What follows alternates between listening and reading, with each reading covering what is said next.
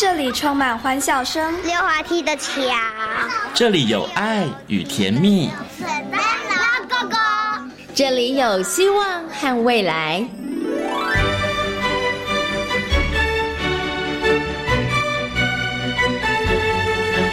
遇见幸福幼儿园，遇见幸福幼儿，遇见幸福幼儿，遇见幸福幼儿园。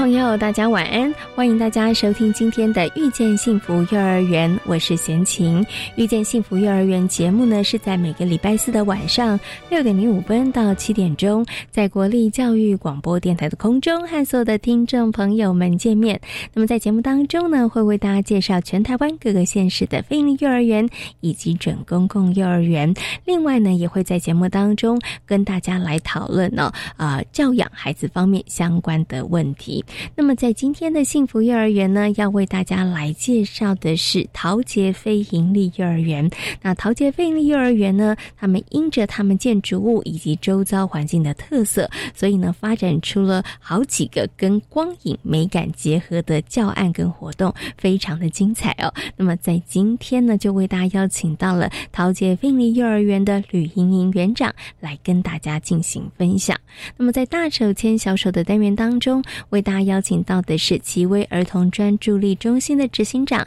廖生光老师，来到节目当中呢，跟大家好好介绍一下儿童职能治疗师哦。其实呢，提到了职能治疗师，可能很多听众朋友不会太陌生，但是呢，关于这个儿童职能治疗师，大家的了解又有多少呢？如果你的孩子需要去找这个儿童职能治疗师的时候，那爸爸妈妈又该如何来跟这个职能治疗师合作呢？在今天大手牵小手的单元，光光老师将会跟大家来做清楚的分享和说明哦。好，马上呢就来进行大手牵小手的单元。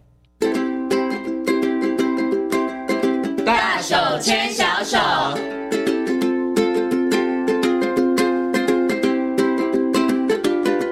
是教育广播电台，您现在所收听到的节目呢是遇见幸福幼儿园，我是贤琴。接下来呢，在节目当中我们要进行的单元呢是大手牵小手。那么在今天大手牵小手的单元当中，为大家邀请到的是奇威专注力中心的呃执行长廖生光老师，光光老师来到节目当中，跟所有听众朋友来进行分享。首先呢，先跟我们的光光老师问声好，Hello，光光老师你好，各位听众大家好。今天呢，光光老师身负重任，因为光光老师要跟大家好好介绍他的工。做 介绍他的职业，哎，为什么我们今天要请光光老师特别来介绍他的职业呢？因为光光老师呢，他也是一位这个儿童的职能治疗师哈。我相信很多的爸爸妈妈，可能你大概对于这个职能治疗师啊，或者是儿童职能治疗师，好像有听过，但是有点了解，又不是那么了解哈。那到底呢，在生活当中，孩子遇到哪一些问题的时候，我们需要去找这个儿童职能治疗师呢？今天光光老师就要帮大家来解答啦哈。那我想呢。是不是就先请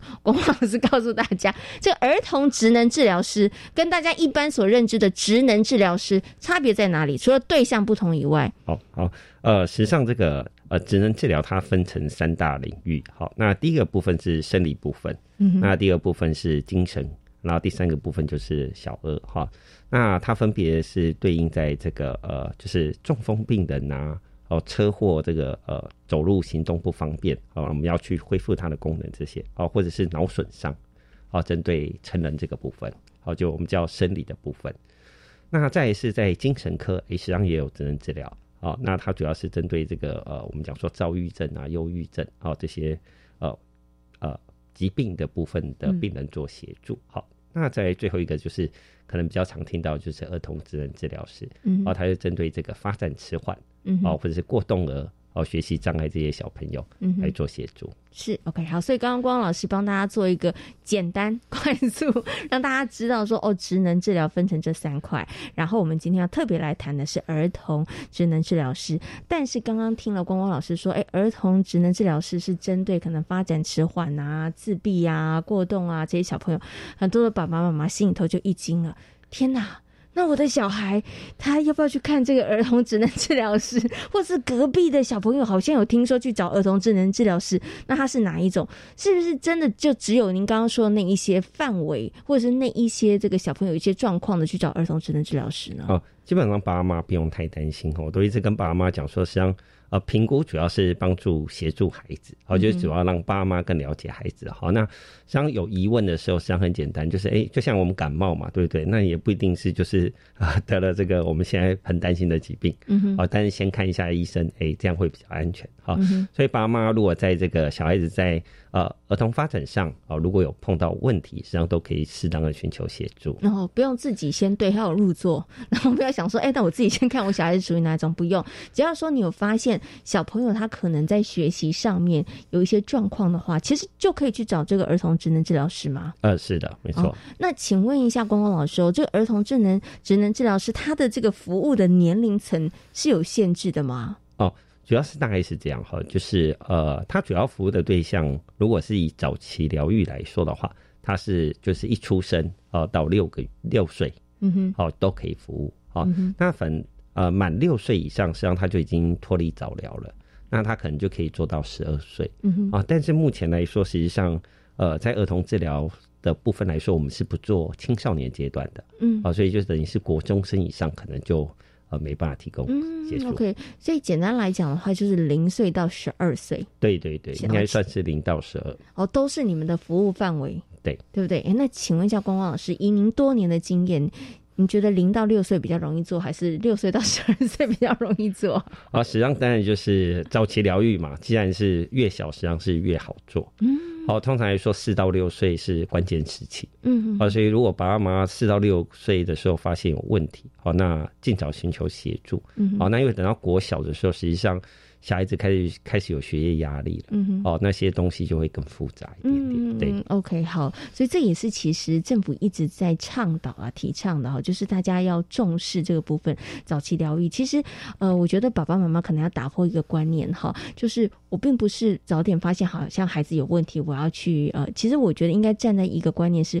要协助孩子。对，然后不要觉得说，哎，那我的孩子去找了这个职能治疗师，他是不是就好像有问题哈？我觉得你应该边撇除这一个可能刻板的印象哈，你你要想的是，哎，我如果可以在这个部分上提早来帮助孩子的话，那孩子日后可能在学习生活上面的适应，他可能会更好哈。好，那刚刚其实啊，光光老师有讲到，就是说，呃，四到六岁，他其实也算是一个治疗的黄金时期了哈。那刚刚也有提醒到，爸爸妈妈其实可以多观察孩子，可能。是不是在学习啊，或者是生活当中有一些问题，那你就可以来找这个儿童职能治疗师。那但是到底是什么样子的问题哈？我想可不可以请光光老师举例一下？因为有一些爸爸妈妈，他们可能还是会觉得说。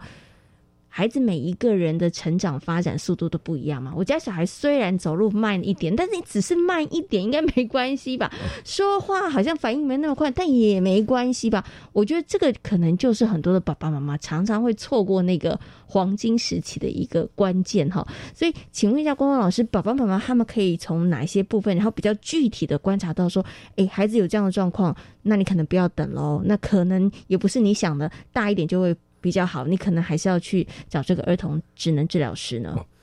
通常来说是这样哈，就是如果孩子在发展上他已经有造成他日常生活的困难，嗯，好，比如说他的社交技巧比较不好，或者是说，哎，他在学业上跟不上，哦，但只要任何一项呢，如果有影响到他日常生活功能的，好，那实际上我们都会建议爸爸妈妈去寻求协助。好，那如果在发展上呢，如果我们会是以正负哦，就是上下六个月。啊，就是说有些孩子发展很快嘛，有些孩子发展很慢啊，所以如果他在上下，就是啊，比如说他现在是四岁，诶，但他目前的能力就只有在三岁半，嗯，啊，这时候可能我们就不用太担心，因为他在他在半年之内安全范围内。对，好，那如果呢，他现在是六到呃六个月到十二个月，是哦，哎，这时候我们就要警觉了，哦，就是哎，那他的发展好像就是真的比较有问题了，是好，但是如果他的发展的速度就是差了一年。哦，这样就爸爸妈妈就一定要呃立即去寻求协助。哦，因为他可能可能卡到的点很小，嗯嗯，哦，就是呃可能只是一点小问题，哦，但是如果我们长时间不去注意，那他可能的速度就会被越推越慢，哦，所以关键的东西大概就是，呃，通常来说我们碰到的状况是这样，就是因为现在孩子生的少，所以你问孩子发展怎样，爸爸妈妈实际上没什么感觉，因为没得比较。对啊，哦，所以通常来说是，哎，如果幼稚园老师有提醒爸爸妈妈，哦，你的孩子的速度有比较慢了，哦，那有如果有这样的疑虑的时候，我都会建议爸爸妈妈，哎，我们先去呃医院寻求协助。是，好，但的确有些小孩子来医院以后没什么问题。好，原因是因为那个小孩子太害羞了，好，好在学校都不敢动，好在家里拼命动，哈，是好。但是如果有任何这样的疑虑，然后又是擦过一年以上的。好，那就一定要立即寻求协助。好，所以光光老师刚刚有提供几个具体的方向，爸爸妈妈可以参考了。那就是说，呃，如果可以跟这个同年龄的孩子稍微相比，哈，六个正负相差六个月其实还好，可是高于这个六个月的话，可能爸爸妈妈要小心了哈。那如果说呢，小朋友上了幼儿园，幼儿园老师有提醒的话，爸爸妈妈呢心里头不要先抗拒，也不要先否认，不要想说老师哪有哈。对，因为我觉得所有的老师也都是。基于善意的提醒了哈，那我们其实也都是站在一个想要帮助孩子的一个心情哈。那爸爸妈妈就像光光老师说的，就可以如果老师有这样的建议的话呢，其实就可以带着孩子去寻求这个专业的协助哦。那我接下来就想问，请问一下这个光光老师，因为呢，我们常常都会听到说，哎，那你可以去找这个专业的协助哈。可是爸爸妈妈有时候会害怕，就是他不知道这个专业协助后面接下来是会进行什么事情，或者这个程序，其实大家是。比较陌生的，对，所以我想接下来光光老师可以就这个部分上跟大家稍微说明一下，就是如果说家里头的小孩他可能真的有需要协助的，然后去找了儿童职能治疗师，那我们接下来会进行的一个程序会是什么样子的呢？哦，呃，我们这个可能要分成两个部分来看哈，一个是在呃六岁以下，好，六岁以下实际上他是走这个早期疗愈这个部分，好。那那因为呃你满六岁了嘛，那就不算早期疗愈了，好，它就是一般的正常流程。好，那我们从这个早期疗愈的流程来看，好，那目前有一个叫做早疗联合门诊，嗯哼，好，那它实际上它是有一个好处，好，就是它可以直接就是呃我们就是挂一次号啊，它直接会安排三科医生的门诊，嗯哼，好，那包含了小儿复健科。然后小儿呃心智科，嗯，还有一个是小儿神经内科，是，我觉得有三个医师会帮你看，嗯，我觉得哎这个小孩子妈妈担心比较慢，但是他的原因到底是呃在复健科这部分有问题，还是在呃心智对心智，还是在神经生理的部分？好，那这三个医生看完以后呢，他就会安排评估和检查，嗯，然后他可能会帮你安排职能治疗的评估啊，物理治疗、语言治疗、心理啊，或者是一些。呃，脑电波的检查或者是验血，哦，那那这医生部分会做决定，哦，然后再就是进入这个评估的流程，是，哦，那评估就是呃不同的呃治疗师就会看这个小孩子目前发展状况是什么，哦，然后再是会诊出资料来，哦，然后再给呃爸爸妈妈做参考，是，哦，那这个是一个就是目前来说在早疗联合门诊的。这个，请问一下，光光老师，每一家医院都有吗？还是它比较是要在可能大型的呃，可能教学医院才会有这个早期疗愈的联合门诊？呃，对，大部分来说，因为它要涉及比较多的资源服务，嗯哼所以当然通常在比较大的医院才会有。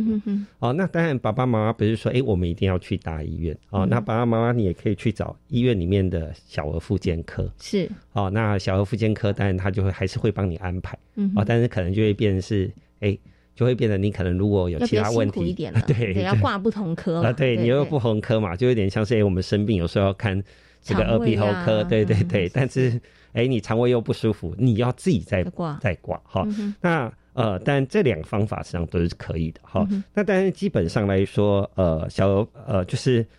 儿童职能治疗师的服务实际上是放在妇健科里面，嗯哼，哦，所以通常来说就是你要挂这个妇健科的门诊。哦，才可以呃得到这样的协助。嗯，好，那等到这个呃六岁以上，因为他已经不脱呃已经脱离了早疗的服务了。嗯，好，那爸爸妈妈就要比较辛苦，爸爸妈妈就要各自挂，就要各自挂这个呃复健 科，对，就是你要自己科，对自己跑复健科，自己跑心智科，然后自己再跑这个呃神经内科。可是想请问一下光光老师哦，如果爸爸妈妈他们其实在这个部分上面，他们发现哎，其实孩子真的有一些问题，所以我们要先去挂的是先挂复健科，然后复健科的医师他可能看了评估之后，他可能说你们可能需要再去挂一下心智科，我们再去挂心智科，还是说这个应该怎么样来挂哦？还是爸爸妈妈一次挂的时候就要三科一起挂？哦，通常来说是这样，就是有些小孩，因为孩子是一个整体的。哦，所以呢，经常会碰到一个问题，就是，哎，这个小孩子实际上虽然他发展比较迟缓，哎，但是他实际上在学校退缩，但是退缩的原因并不是因为，呃，当然因为这个动作比较慢嘛，所以人家就，呃，不喜欢他嘛，所以他的自信心受损。但自信心受损这个部分，实际上在医院的分科来说，又会放在心智科，嗯嗯，哦，所以就会变成是有时候是要多科会诊，哦，来做协助。是 OK 好，所以爸爸妈妈可能挂的时候是，你可能先挂一颗，然后另外一个医师可能会建议你再多看一个，你就再去挂另外一颗就是了哈。OK 好，不过还是提醒大家，黄金治疗期连挂号也比较方便，所以爸爸妈妈真的，因为小朋友年纪小的时候，真的我觉得可以帮助他协助他，然后可以得到的成效也会比较大。这个真的要爸爸妈妈多用心一下观察你的孩子哈。好，那刚刚呢，其实光光老师有跟大家谈到了，就是呢小孩子零。零到六岁跟六到十二岁，哈，那大概一个这个程序。可是我们现在，呃，如果以一个孩子他真的开始接受这个复健的一个这样的治疗，就是儿童职能治疗师的他的一些协助，他开始要呃针对他的行为啊，或者是一些动作上面做一些调整的话，请问一下光光老师，这个会有一个周期，就是说，因为他有没有一个固定的这个时间，还是每一个孩子都不太一样？然后其实也是要跟医生讨论的哦。周期大概是这样哈，就是说，实际上在研究资料显示，哦，它大概是在一个星一周最好是两次，嗯，那一次最好是四十分钟到一个小时之间，是。哦，这样就是够的，嗯哼哼。哦，那但是目前来说，大部分还是会希望，呃，就是呃，医疗上的话，因为可能没办法一周做到两次，嗯哼，那大概都是一周一次，所以爸爸妈妈可能就会比较辛苦一点点啊，就是在家里记得要做。回家训练。是，就是毕竟因为可能去医院的时间就只有一周，可能就只有一个小时，好，那所以就变成可能另外一个呃另外一个训练的时间，可能就变爸爸妈妈要在家里啊帮小孩子做练习好，那通常来说，如果我们以一周两次这个频率来做治疗的话，通常大概三个月到六个月，基本上小孩子就会有明显的改善。好，对。那会不会六个月之后，其实改善幅度也不太大呢？呃，但要看，就是要看严重程度了。哦，比如说，呃，像这个呃学障、学习障碍，哦，或者是我们说这个 ADHD，嗯像它的周期，因为它并不算是很严重的问题。好，那基本上来说，大概三到六个月，基本上就可以差不多稳定。是，好，但是如果我们讲说比较严重了，像这个脑性麻痹，嗯哼，哦，或者是这个呃，我们讲说叫做罕见疾病的，啊，这个部分来说，因为它需要这个长期的疗愈时间。是，好，那呃，像我们有些脑痹，那就是呃脑性麻痹的小朋友，就是他半边偏瘫，嗯哼，好，那可能就会变从他一出生，可能我们一直做做做做到他国小。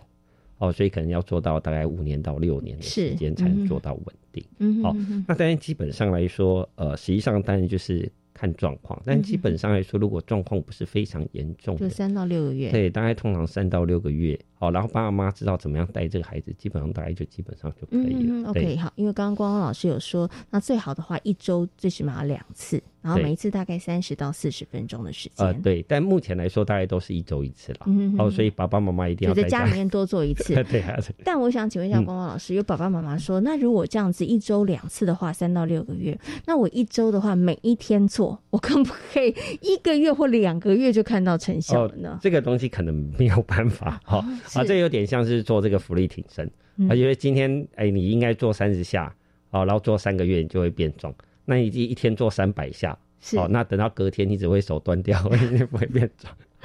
啊，小孩子就是我们要去促进他，让他的肌肉或者让他的生理做发展。好，但是生理发展它是需要时间的哦。哦，对，不要揠苗助长。好，对，这真的很重要。像我就会异想天开，我想说，哎，那既然有效的话，每一天做会不会效果快速会显现？其实不会，所以一周其实两次的时间其实就可以了。啊，在研究上显示，就是你一周后拍五次。跟你一周做两次，效果差不了多少。嗯哼哦，那它的整个时间的长度是没有什么改变的。是哦，那但是一周做一次的效果基本上会稍微的弱一点。哦，那两周做一次基本上是没效的。嗯嗯哦，所以他会建议是一周两次为主。但是目前来说，因为呃，在这些健保体系的话，他还是会建议你。一周一次，哦，就是大概是这样。那另外一次就要请爸爸妈妈来协助了。对，好，那我接下来呢就要想请问一下光光老师，除了我们刚刚讲的那个次数不足的要请爸爸妈妈来协助补足之外。其实，如果孩子在接受这个职能治疗的过程里头，爸爸妈妈有哪一些的部分，他其实是要配合这个儿童职能治疗师，然后可以帮助孩子。所以我们刚刚讲的，呃，要练习之外，还有哪些部分上面是要配合这个儿童职能治疗师？然后对于孩子来讲，他可能在复健的部分上会做得更好的呢？哦，通常来说是这样哈。呃，在治疗的过程当中，最重要就是定立目标。嗯，呃，也就是说，呃，基本上我们大家要一起共同讨论，要定出一个。呃，方向来，所以这个目标是爸爸妈妈跟儿童职能治疗师有没有加小孩呢？呃呃，小孩子太小，小孩太哦。我们的工作应该这样讲，我们的工作实际上是帮孩子跟爸爸妈妈沟通啊，是啊，也就是说，哎，因为可能我们会帮爸帮孩子讲话，是哦，有那哎，爸爸妈妈的目标可能跟孩子的目标上是。有差距，没办法配合。嗯哼哼。呃，所以我们的工作主要是帮孩子讲出他心里想要讲的话。是。哦，那比如说妈妈就说：“我就是希望他可以考九十分。”嗯。哦，那我们可能就要看孩子的能力，说：“嗯，马上我们目标可能定在八十就好了。”哦，是。哦，就是实际上我们的工作是透过评估和治疗，更了解这个孩子。是。啊，然后帮爸爸妈妈去找出理清这个孩子需要走的方向。嗯哼哼。哦，所以但第一个部分来说，实际上还是沟通。嗯哼，哦，就是哎，我们希望爸爸妈妈可以更了解这个孩子，然后帮孩子找到最好的方式。好，那当然，第二个东西会比较尴尬的东西就是，呃，爸爸妈妈的呃理想有时候是不是不切实际？好，就是说，哎，今天呃这个小孩子他慢了半年，那他当然他他就他就动作不会快到哪里去，但是你一直希望他可以就是 对对，那那当然就是对他来说就会辛苦。啊，所以最重要的，实际上我们是孩子怎么样，每一天都有进步，这个东西才是重点。嗯哼。好，那第二部分还是这个回家功课，嗯，哦，回家作业这个部分哈，因为呃，我们会说孩子进步是跟那个铺路时间有关，是哦，也就是说他做这个东西的时间的长短会有关联性。嗯啊，那因为他可能到医院，可能大概就是一周，大概可能就只有一个小时。嗯。好，但是你看他一天待在家里最少有八个小时，是对对，所以。那个铺路的时间量实际上是不足的话，对孩子的进步实际上是有限有限的。好，所以我都会建议爸爸妈妈，就是呃，通常会给家长一些回家作业，好，但是就是可能一天要有十五分钟的练习，好，这样这样大概就够了。好，然后再一次可能还要再抽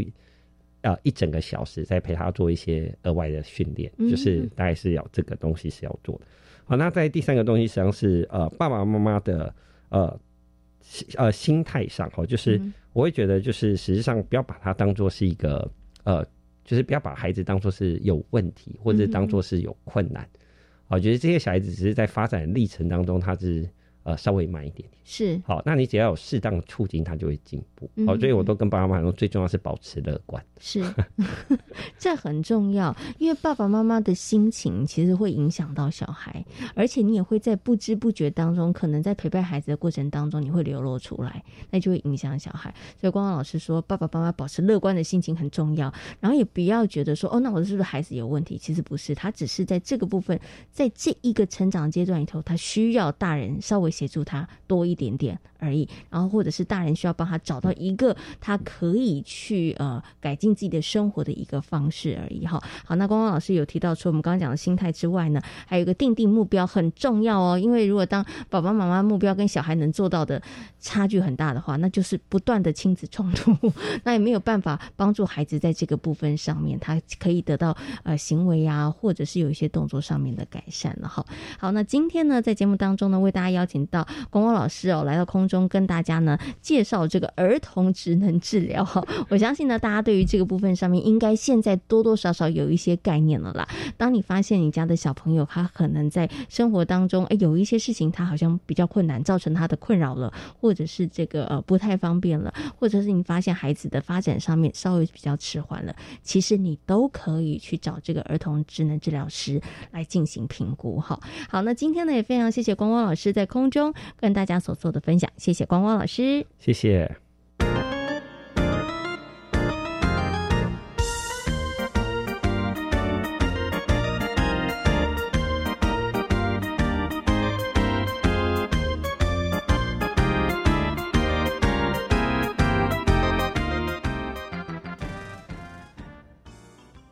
我是指挥中心罗义军。若曾接触确诊者或自觉有风险且出现发烧或呼吸道症状，就建议快筛。快筛阳性者可透过视讯诊疗或前往社区筛检站与医疗院所，由医师视讯或现场评估确认。如符合六十五岁以上或慢性病等条件，由医师评估后开立药物，请遵照医嘱服药。疫苗打三剂，一起做防疫。有政府，请安心。以上广告由行政院与机关署提供。Hello，大家好，欢迎来到青年故事馆，我是主持人凯琳。这次我们不只用听的，还能用看的，邀请你跟我们一起收看直播。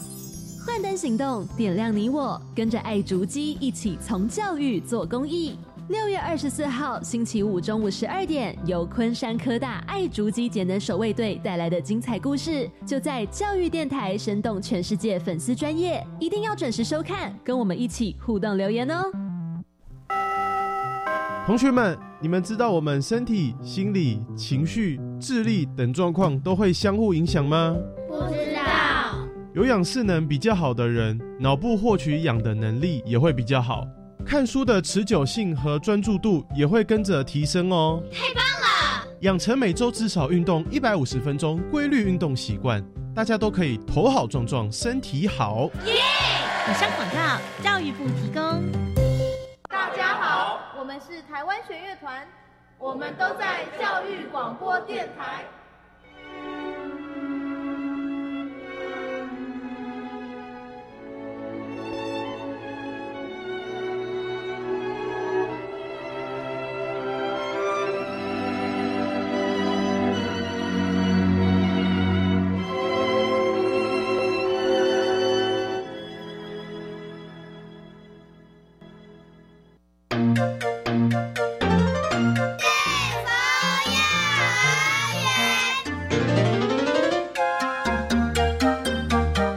是教育广播电台，您现在所收听到的节目呢是《遇见幸福幼儿园》，我是贤琴。接下来呢，在节目当中要进行的单元呢是幸福幼儿园。那么在今天的幸福幼儿园呢，要为大家来介绍的是桃杰非营利幼儿园。桃杰非营利幼儿园呢是桃园市第一个由政府和企业合作成立的非营利幼儿园。那么是由社团法人台湾幸福园亲子教育推广协会来承接办理的。那园所所在的位置呢，是在陶杰公司的青浦机场内。目前呢，总共有四个混龄班以及一个幼儿专班，总共有一百三十六名学生呢。那我们接下来呢，就邀请到陶杰费力幼儿园的吕英英园长来跟大家分享陶杰费力幼儿园所进行非常精彩光影的教案活动。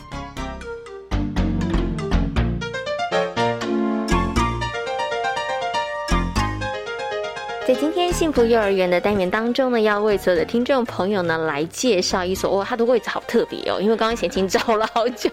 才找到它的这个扛棒哈。那么今天呢，要为大家介绍的呢，就是桃杰费力幼儿园。那很高兴的为大家要访问到的呢，就是我们的吕莹莹园长。Hello，莹莹园长你好。嗨，大家好，各位听众大家好。我一定要先请我们的园长来帮大家解惑一下哈，因为刚刚贤琴有稍微铺了一下梗，说哦，我找了好久找不到，你从马路旁边你看不到它的。看板，因为呢，你必须要进入到这个陶杰的厂区里面，对你才会看到陶杰菲尼幼儿园。所以呢，我想是不是可以先请我们的营园长，我们先就我们所在的位置哈，然后还有它一些特色跟大家来做一点分享，好不好？好，谢谢。呃，我们位在桃园大众捷运公司的青浦机场内，那我们旁边就是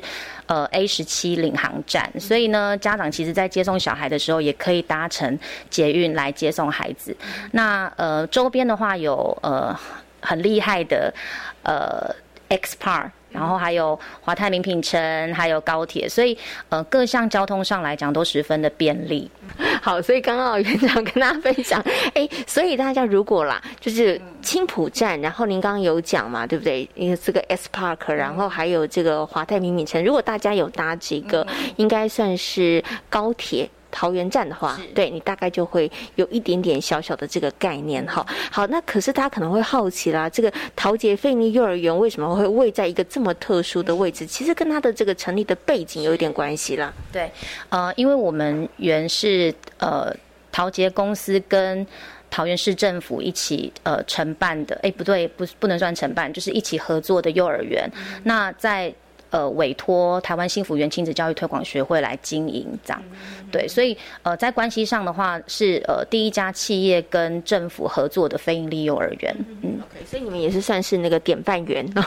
可以成为呢这个政府，然后跟民间企业，然后大家携手，真的，呃，希望可以为我们的孩子打造一个优质的一个学习的环境，哈，好，那刚刚呢，其实园长啊有把我们这个陶杰费尼幼儿园简单的我们的地理环境啊背景跟大家做一个说明。跟介绍，那我们接下来就要请园长跟大家来分享一下你的这个课程的内容了哈。其实我们刚刚有介绍到了这个陶杰菲利幼儿园，它是桃园市政府跟呃陶杰公司他们其实一起，然后等于是出资，然后呢来成立这个园所。所以我们在课程上面呢。也因为我们所在的位置，所以是不是会跟这个呃陶杰，或就是大家所说的这个基节，会有一点的关系呢？嗯，呃，没错，嗯，比如说像我们在第一年的时候也呃创办的时候，我们会希望让孩子知道，呃，我们在陶杰生活，在陶杰学习，但是我们跟陶杰有什么关系呢？所以我们在第一年的时候，我们呃有办了一场呃亲子的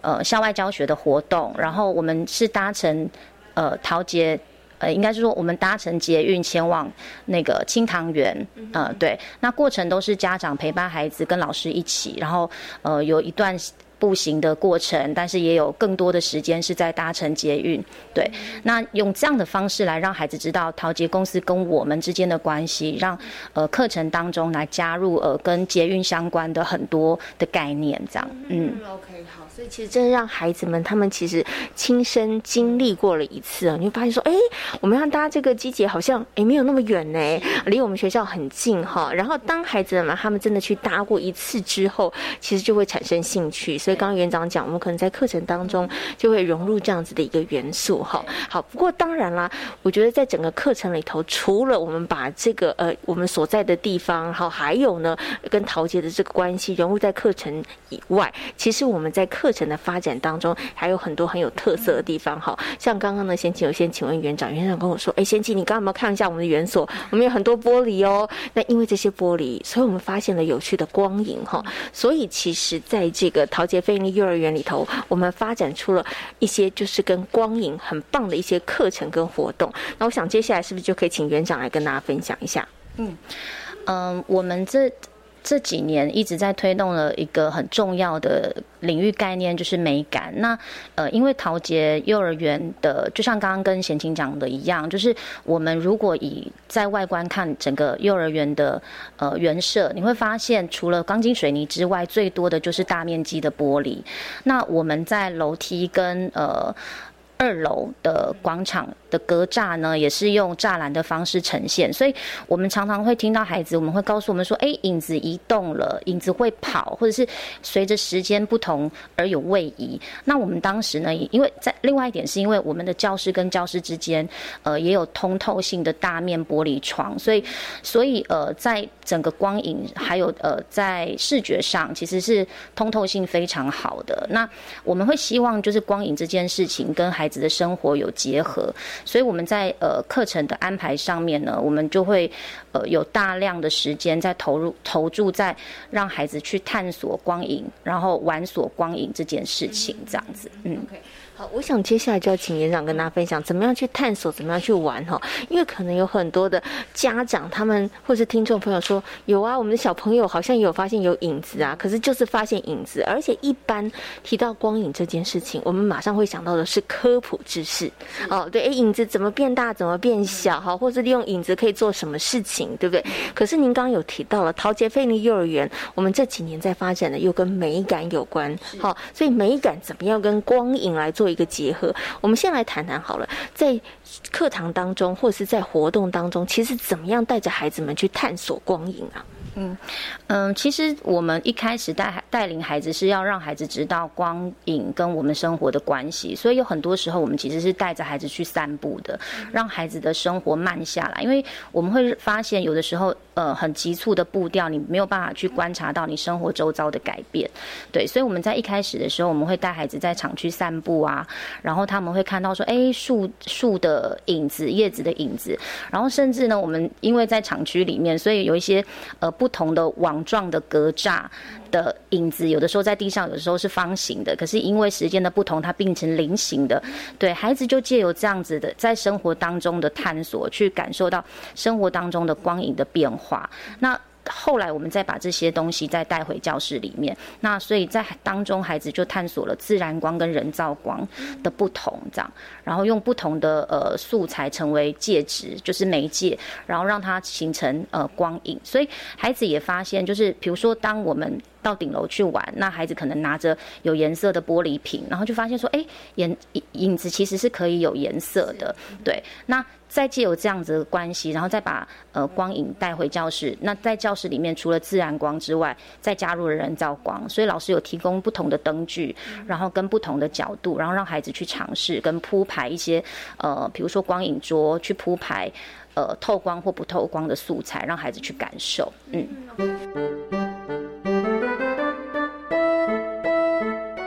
想请问一下园长，那当孩子们他们探讨之后，发现说，哎，真的不太一样哎，光原来有影子啊，或者是说，哦，光其实它可以呃，光线不同的时候，影子的这个变化也会不太一样哈。那除此之外，我们其实还有延续做哪一些的这个探讨或者是活动呢？好，因为刚刚有提到，就是孩子开始感受到光影这件事情，但是呢，回过头来，我们还是要去呃。思考的是，我们现在要讲的是美的这件事情，对，所以呃，我们当中也让也跟孩子介绍了几位艺术家。啊，比如说米罗啊、草间弥生啊、康丁斯基，那让孩子透过认识这些艺术家，然后欣赏他的画作，来观察，就是呃这些画作怎么样去展现，那这些画作又怎么样，就是又怎么样去跟光影做结合。所以呃，我不知道贤琴刚你进来的时候有没有看到，就是其实我们外面有一个呃雨遮廊道，那雨遮廊道当时在呃设计的时候，就是都也是有做通透性的，所以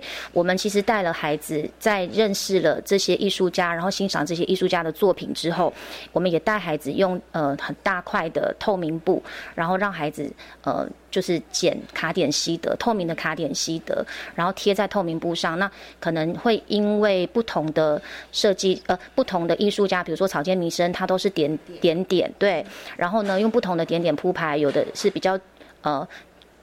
聚合的有些是比较松散的铺排方式，然后我们贴完了之后呢，我们把它挂在我们外面的雨遮廊道上。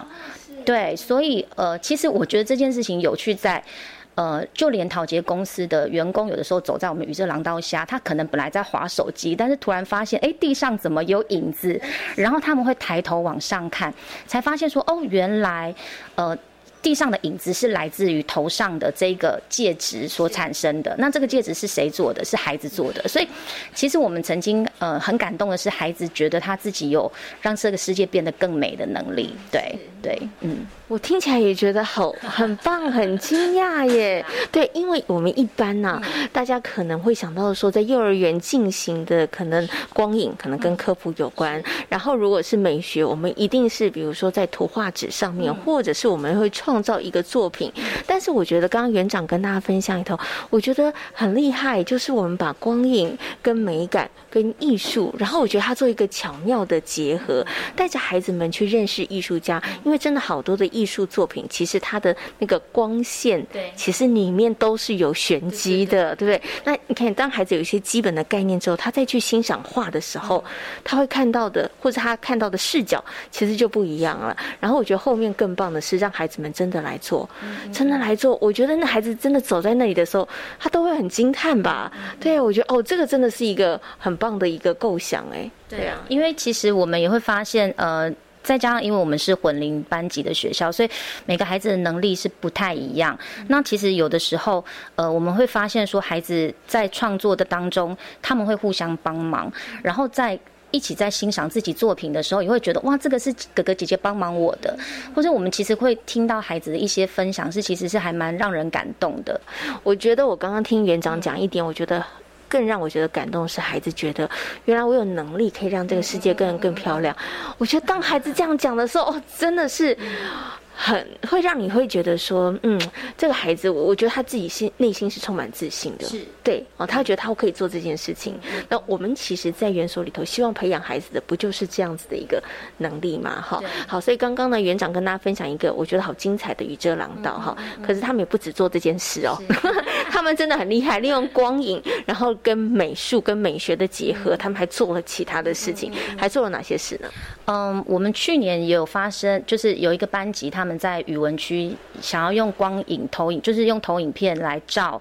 呃，用手电筒来照射在墙上，想想要用这样的方式来说故事。那投影片上面的所有的人物啊、背景都是孩子自己画。可是孩子就发现说，哎，我们在讲故事的时候要一直换投影片，其实是一个手忙脚乱的过程。对，然后那这时候老师就就去上网找一些资料，然后就发现说，哎，好像可以用一个呃，就是纸箱或者是木箱去做，呃，中间加就两边加卷卷轴，然后让中间呃是一个带状的一个透明布带状。的过程，那孩子可以借由这样子的呃旋转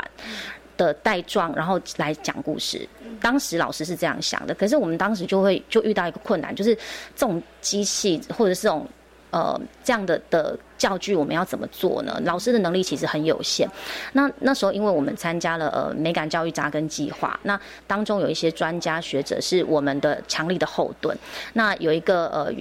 那个中原大学的陈宣成教授，他就在我们的真能课程当中就告诉我们说，我们可以怎么样设计，就把整个设计图都画出来。可是这个设计图画出来之后，老师还是很很很能力很有限。对，那这时候我们就上网去跟家长讲，我们有这样子的困难。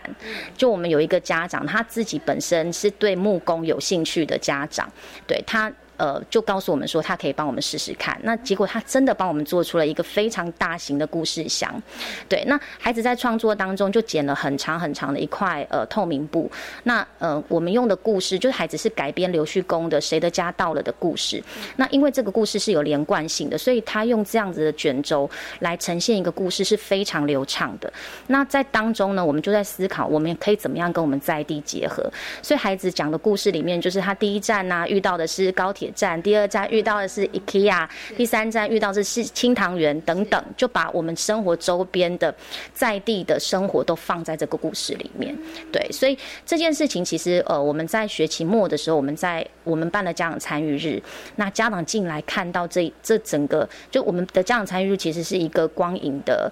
呃，艺术展对，那当中除了展刚刚讲到的呃，就是雨遮廊道的透明布之外，那还有就是这个故事箱，其实对这样来讲也十分的惊艳，嗯，然后还有另外一个例子是我自己也非常喜欢的，就是嗯，我们有孩子比较晚回家，你知道我们小孩最后延托可以到几点吗？六点？没有，我们到七点。你们比其他的园所服务时间更晚，呃，应该是最近几年的的园可能趋势可能都会变成这样。对，那呃，我们就有晚回家的孩子，就发现说，呃，就是大家的灯都关了，可是我们陶杰有，就是当时有有有做探照灯留给晚回家的孩子跟老师，然后孩子就回头就看到说，哎，其实呢。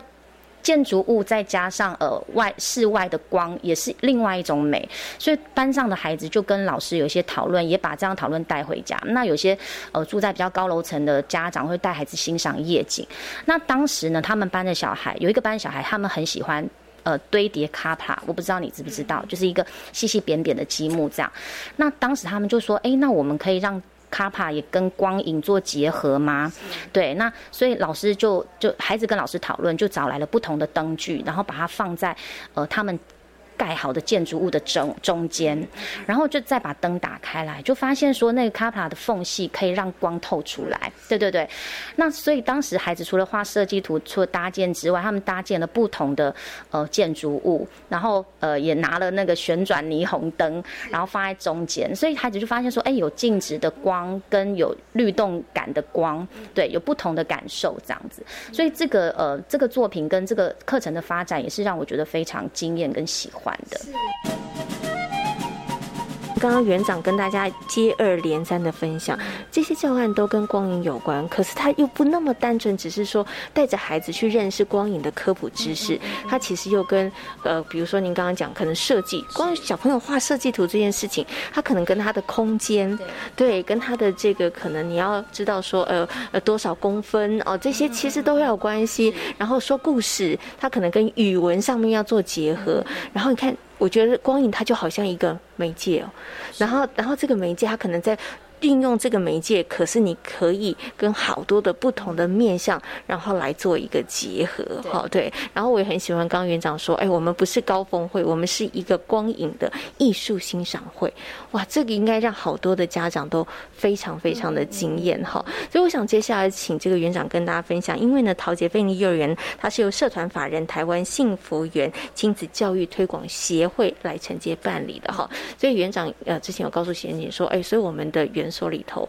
我们的学会其实，在推动亲子教育的部分上面，其实我们也是一个很重要的一个目标。哈，那像您刚刚讲的这个光影的艺术欣赏会，家长很惊艳哈。可是除此之外，除了邀请家长来参与之外，你们怎么样跟家长产生更密切的这个互动，然后让孩子真的也可以透过孩子，然后把这个哎幸福家庭，然后可以让这个亲子教育可以更好呢？嗯，我们学校的话呢，就是我们其实有推动家长参与跟呃志工团，对，然后让孩子在孩呃让家长在孩子的一些课程活动当中来加入，然后好比说像呃我们。曾经办的节庆活动，那呃要包粽子，或者是呃要做月饼，那这时候就会邀请家长，而且甚至是我们可能不是只是找家长，我们可能会找阿公阿妈，因为我们觉得阿公阿妈也是非常呃强力的支持，对对对对对。然后呢，老师们不一定能够做到，比如说包粽子、捆粽子这件事情，对我们来讲就有点困难。可是阿公阿妈就好厉害，三两下就做好了。所以其实我们会希望就是有一个同村共养的概念在我们园里，呃。滋长或者是发酵，就是让老师、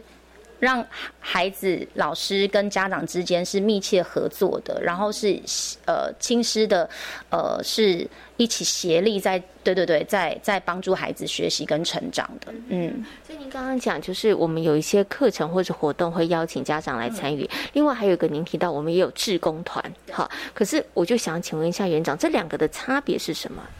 嗯，如果是家长参与的话，比较是大部分的家庭都可以。进来一起参与园内的活动，可是志工的话，他必须要更清楚我们的一些呃教养的信念，对，那要知道说，嗯，他进来的时候是照顾每一个孩子，不是只是他自己的孩子，对，所以我们其实会希望就是家长是成为老师很得力的助手之外，他可以在呃参与的过程当中更清楚老师的教育理念，跟老师如何跟孩子沟通相处或者是照顾，是对。那其实像志工团也是我们的爸爸妈妈。加入的嘛，好，那志工团它主要要呃负责或是协助，或者是跟园方配合的一些事项是什么呢？啊，我们学校的每隔周有大组活动。什么叫大组活动？就是老师的老师有老师的兴趣专长，跟我们期望安排的一些活动。好比说，像我们常呃，我们当时在规划设计的时候，就思考到陶杰公司其其实是一个骑滑步车非常呃。方便，对对，然后也也也很安全的地方，对，所以呢，我们下午有安排的活动有呃小骑士 Go Go Go 就是骑滑步车，然后再来是桃姐小菜园，就是我们旁边有个小菜园。呃，可以让孩子了解，然后发现食农关食农教育啊，或者是四季的改变，然后种植不同的呃植物、蔬菜等等这样。然后我们还有一个桌游同乐会，就是玩益智型的游戏。然后还有香喷喷故事屋，就是在说故事的前先做一个呃简单的小点心。然后还有一个是轻松做家事。那志工团大部分都是在下午的这些时段加入，对，所以其实是可以给老师很大的协助。好比说像刚刚讲。到的香喷喷故事屋，我们希望孩子在呃听故事之前先手做，做一个小点心。那送进去烤的时候呢，就边听好听的故事，边闻香香的味道啊。故事对故事听完了之后，他就可以品尝他做的呃小点心。那这时候老师的能力有限呐，所以就会是志工团的家长来协助这样子。嗯，那骑滑步车的时候也是，就是志工团的家长会帮我们看前看后，然后维维护孩子的安全。所以其实。他们很忙的，对他们是呃陪着老师一起投注在教学当中的，嗯。好，所以其实啊，从刚刚园长跟大家分享的这个呃，志工团他们提供的协助，然后也跟大家分享了，其实陶杰菲尼幼儿园它的一些课程是像昆奔故事屋啦，还有小骑士 Go Go Go 啦，这菜小菜园对不对？哈，等于是说你们还有精心设计不同的一些活动的内容，然后让这个志工呃妈妈或者是爸爸他们可以来参与。我想请问一下园长，这个是因为有了志工团，所以我们一定要让志工团有事做。还是说，其实我们是本来就是希望我们可以提供更多元的课程给孩子，所以，可是，在这些多元的课程里头，老师们真的已经有点分身乏术啦，对不对哈？因为老师也很忙，要讲故事，对不对？还有可能准备一些材料哈。那这个时候我们会需要，所以我们才成立志工团，然后邀请这些志工爸爸妈妈，然后一起入园来提供协助。嗯，我们应该是说，我们一开始在创园的时候，我们就规划了刚刚讲到的那几个活动了。其实是一开始就是认为说，这些活动可以，呃，除了在主题课程或学习区课程之外，给孩子更多的不同的刺激。但是后来是因为觉得，好，就像刚刚讲到的，老师也分分身乏术，然后有些东西其实他们是专家，就是这些自工家长其实比老师在。呃，比如说种植部分更是厉害，或者烹饪更是厉害，所以，呃，当时我们就在想，既然我们学会在推广亲子教养，我们希望家长更清楚我们学校在做什么，我们呃怎么样用开放式的教育、同整的课程来帮助孩子学习，所以就会希望这些自工家长其实就是我们的种子，那他们清楚了之后呢，他们会把我们的教养理念散播出去，对，所以，呃。志工家长是后后来的规划，不是一开始。但是，对对，但是呃，其实我觉得我们其实就是在呃，在推广我们学会的宗旨跟精神。对，所以有很多时候在推动，不管是课程，或者是活动，或者是呃嗯各各式各样的呃对活动，对对课程活动当中，我们都会把一些亲子教养概念呃试试看可不可以放进去。嗯。是。而且我懂了，所以可能刚开始的时候，我们其实就希望课程它可以多样，可以带给孩子不同的刺激哈。但是后来发现，哎，我们有很得力的助手，然后其实又可以符合我们承接呃的母机构的它的一个核心理念想法，就是可以推动亲子教育、亲职教育的这个部分哈。所以我们就开始哎，怎么样可以让两个部分上面它真的是可以相辅相成？因为呢，两个部分啊，家长跟这个老师，如果我觉得也就是家庭跟这个。幼儿园如果能够携手合作，当然得利最多的就是我们的小朋友，对，因为他们可以拥有更丰富的这个资源哈，然后有更多人的关爱哈，协助一下，然后可以成长哈。好，我想最后呢，就要请我们的这个营营园长跟大家分享一下啦，就是呢，我们陶杰非营利幼儿园呢成立到现在已经三年了哈，满三岁了。那我们接下来有没有哪一些要测进的方向或者是目标呢？嗯，其实美感这件事情，我觉得就已经扎根在我们老师的心中了。然后再加上我们的地理环境位置的关系，所以美感这件事情不会忘的，就是继续推动。然后我们希望呢，这个推动除了孩子之外，呃，也希望能够带到家庭去。但是我们已经看到一些些成效了，因为家长会跟我们分享，或者是呃，有的时候孩子回来跟我也也就是。假日之后回来告诉我们他去了哪里，或者是呃，我们也会看到 家长传给我们的照片，呃，就会知道说，哎，其实还家长已经呃也把光影或者美感这件事情放在心中，那未来可能会持续找朝这个方向去走。那除此之外呢，就是我们一开始在成立我们幼儿园的时候，其实也有呃也有几个除了。呃，课纲之外的其他的重要能力，希望能够带给孩子，一个是呃情感力，一个是运动力，然后阅读力跟实践力，还有一个是美感力。我刚刚讲到吗？没有。对，就就这五个，这五个对，所以这五个呢，也会是我们持续在带呃在呃跟孩子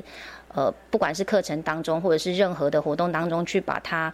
把这些概念放进去的，那希望陶杰幼儿园，呃，不管是在陶杰幼儿园念了四年的孩子，或者是三年的孩子，长出来的样子就有陶杰的样子。嗯，除了呢有我们的这个新课纲这六大领域之外呢，刚刚呢还有我们园长所说的武力，哈，希望